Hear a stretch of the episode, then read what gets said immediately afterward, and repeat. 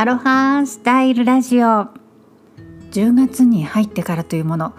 この私が住んでいるハワイ島コナの街はですねすごい賑やかになってきています。なぜかというと、えー、3年ぶりですかね。アイアンマンレース、えーと、トライアスロンですね。トライアスロンのワールドチャンピオンシップが毎年この時期にコナで開催されておりました、えー、それが3年ぶりに帰ってきたわけなんです。まあ、帰ってくるのかな、えー、今回はこれ密を避けるという意味なのか2回に2日に分かれてレースが開催されます。えー、最初が今週の木曜日そして、え、2日目が土曜日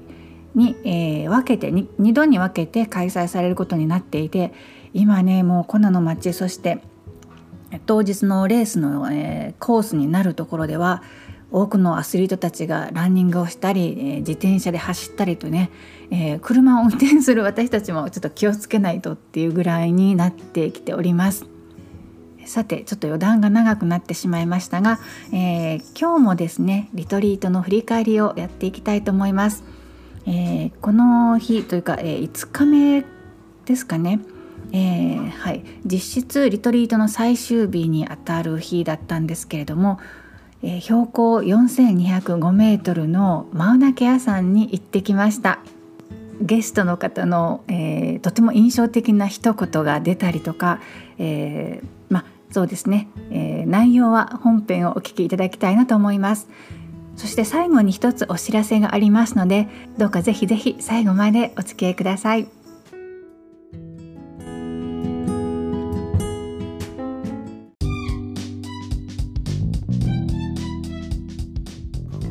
アロハスタイルラジオ。この番組はハワイ島コナからライフアーティストゆりこジョンソンがお届けしています。心地よく自分にフィットする生き方暮らし方そして他の誰でもない本当の自分を幸せに豊かに生きる Tips をお伝えしています。時にはアメリカ人の夫デイビッドと2匹の猫とのリアルなハワイ島ライフやちょっとワイルドなキャンピングカーの旅の話なんかも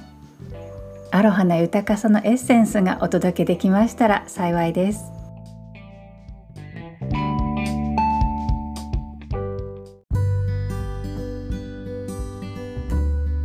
標高4205メートルのこのマウナケア山。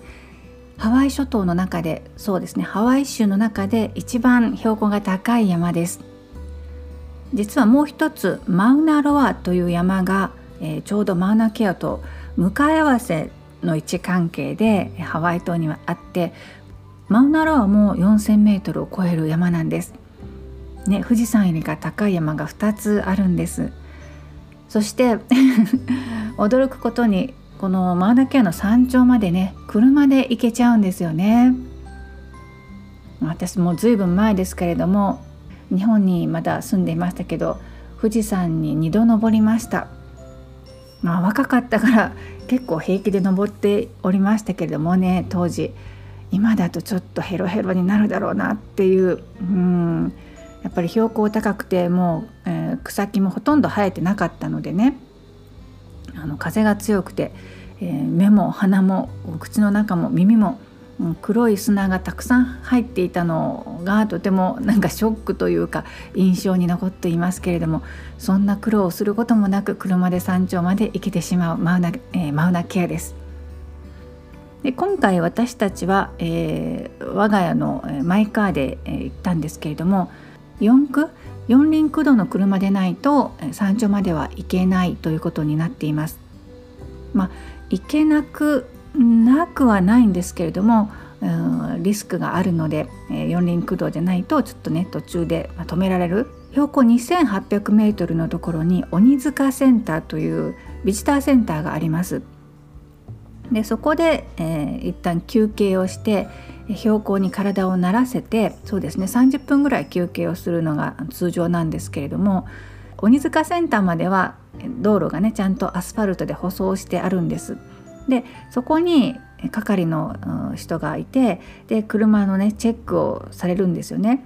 これまでだと口頭で「あなたの車は四駆ですよね」っていうような、うん、あるいはいかにも普通のセダンで行くと、えー、四輪駆動じゃないんですけどもここから先はオンリスク、え自己責任なんであの気をつけていってくださいねというような、まあ、そういう言葉がけをされていたなと思うんですけれども今回はねあのちゃんと四駆になるようにギアを入れるところ、も見せてくださいというふうに言われました。で、えー、そこから先なんですけど未舗装のガタガタ道になっていくんです。まあ、ガタガタ道といっても凸凹があるわけではないんだけれども、うん、やっぱりあの見た目以上に振動があのするんですよね車に乗っていると。でそこが、えー、滑りやすいのとあとその道をまた今度、えー、山頂から戻ってくる時にやっぱり下りの方がね四駆でないと危険ということでそういう風になっています。先ほど富士山富士登山の時に草木が生えてなくってというお話をしましたけれども当然マーナケアもね標高がそれ以上に高い山ですから草木ほとんど生えていないんですよね。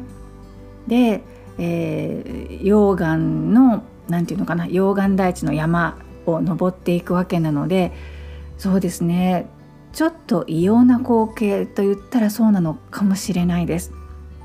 というのも今回一緒に行った参加者の方がねリトリートのどんな世界に行くんだろうみたいなことをポロっておっしゃったんですよ車の中で。でゆり子さんたち何度も言ってるんですよねっていうふうに質問されたりしてね。ちょっと異様な感じに見えたのかなって思いました。私たちは何度も言っているということもありますしあと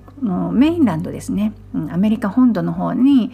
旅に行くとえー、私たちはいつもロードトリップキャンピングカーでワイルドな未舗装の道をねガタガタ行くっていうような旅も何度もしているので私にしたら割とそういえばもう見慣れている、ね、ワイルドな光景なんだなっていうふうにその時に気づいたんですけれどもそうですね普通に都会の生活をしているとちょっと珍しい感じなのかなって改めてね思いました。そしてその、えー、途中で登っていく途中でね雲海に入っていくんですよ。マーナケアは標高が高いので下界？そうあのそれ以外の普通の町のレベルね標高のところで雨が降っていてもえ大抵の場合は、えー、マウナケアの山頂はもう雲の上なので雨が降る心配はありません。で私たちも、えー、下からねずっと粉の方から走っていってっていた時に見えていた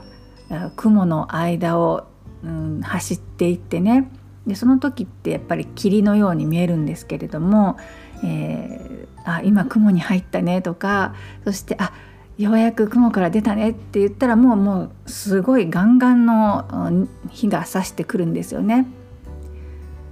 マーナケアはサンセットの時間に行く人が非常に多いんですよね。サンセット日没を見るとかあるいはご来光を見に行くっていうツアーもあるんですけれども、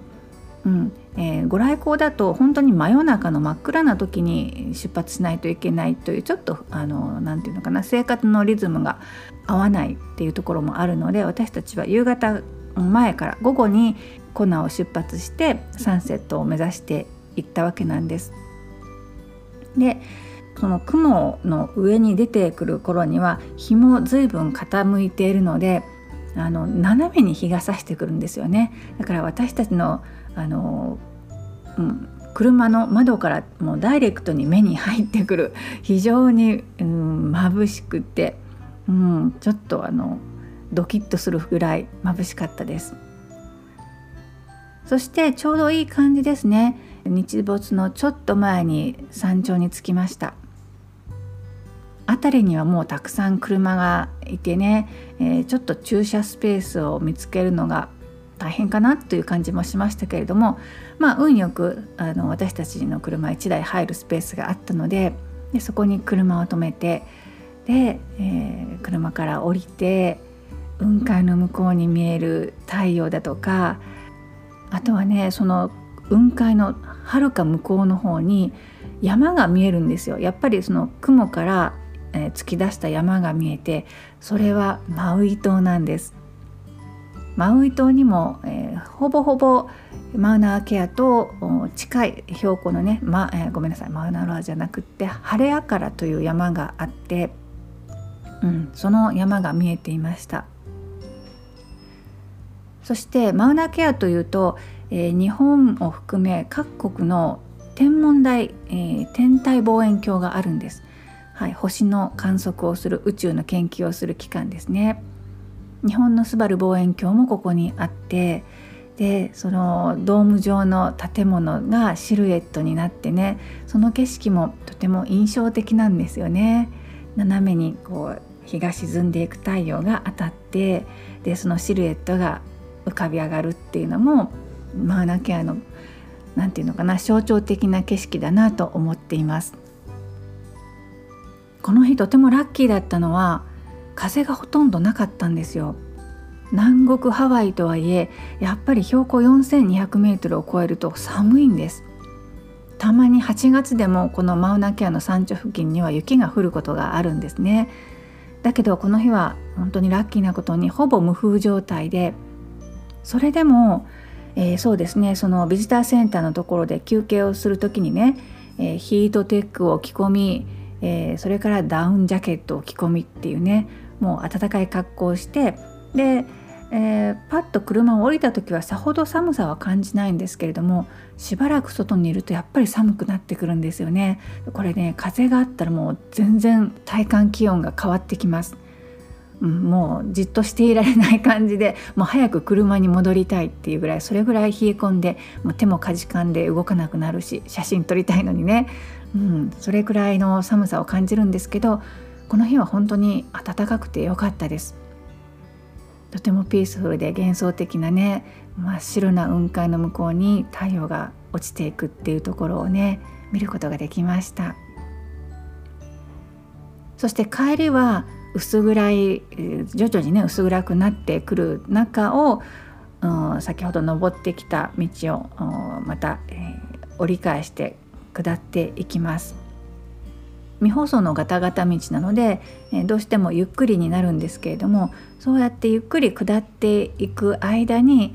空の色がねどんどんこう群青色のように、うん、暗くなってきてそうするとぽつりぽつりと星が見えてくるんですよ。はっとこう上を見るとあ星が見えてきたってなってね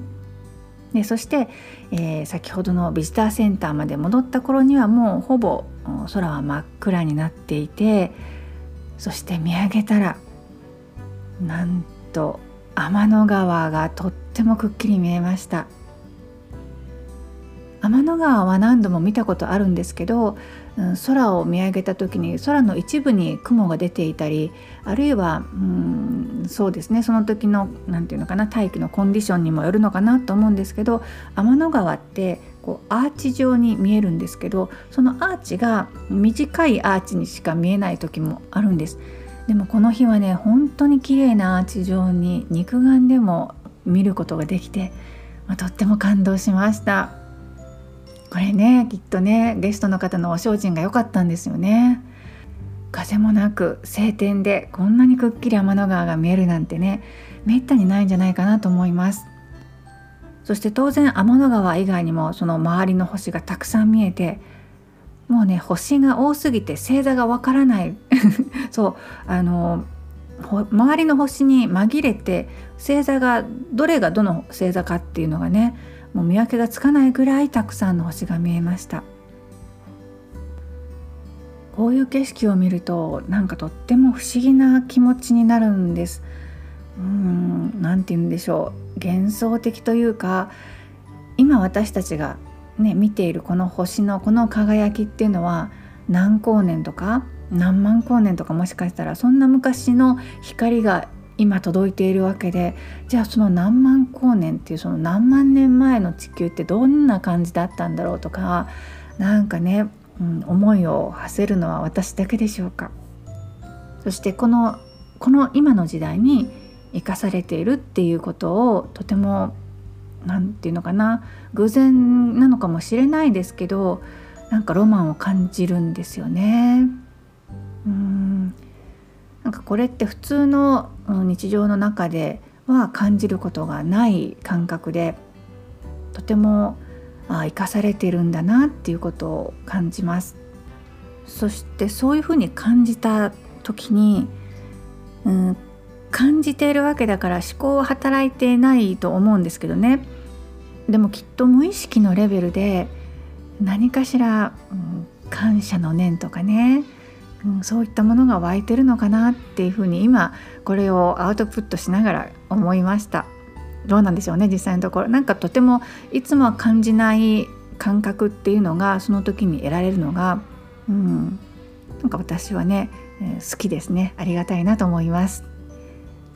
そしてこの感じる体験っていうのがとても大事だなと思うんですよね、うん、日常では体験しないことをやるからこそ何かしらうん、頭で理解はできなくてよくって今の私のこの感謝なのかなっていう感覚と同じようにただ何かしらこうおそらく強烈にね一人一人の中に、うん、感じることっていうものがあってそれが何かの際に他の何かと化学反応を起こして新しいアイデアが生まれるとか何か気づきにつながるとか、うん、そのための、うんまあ、リトリートをやってやらせていただいているつもりです。どこかに行ったってそれはそれで楽しいんだけどそれだけじゃないその先があると信じてこういったリトリートツアーをねやらせていただいております。さて、えー、最後にお知らせがあるとお伝えしましたけれども11月に帰国しますえー、日本でもリアルな何て言うんですかリアルミーティングとか、えー、オンラインでないイベントも開催がされ始めてるというふうにも聞きますので、えー、まだ具体的なご案内はできないんですけれども皆さんとお会いできる機会をね持ちたいなと考えております。決まり次第お伝えしますので、もし、え興味があるなとか、えゆりこジョンソンに会ってみたいなというふうに、思ってくださる方がいらっしゃいましたらメルマガで速報をお伝えしてまいりますのでよかったらぜひメルマガに登録しておいてください。概要欄の方に登録のリンクを貼っておきますのでそちらからぜひお気軽にご登録ください。それでは今日も最後までお付き合いくださり本当にありがとうございました。今日はこの辺で。ライフアーティストイリコ・ジョンソンでした。マハロー。